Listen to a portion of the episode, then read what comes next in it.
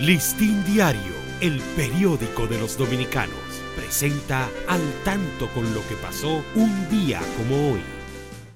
13 de febrero de 1931 nace Rudy Grullón, autor de El Temple de una raza, entre otras obras.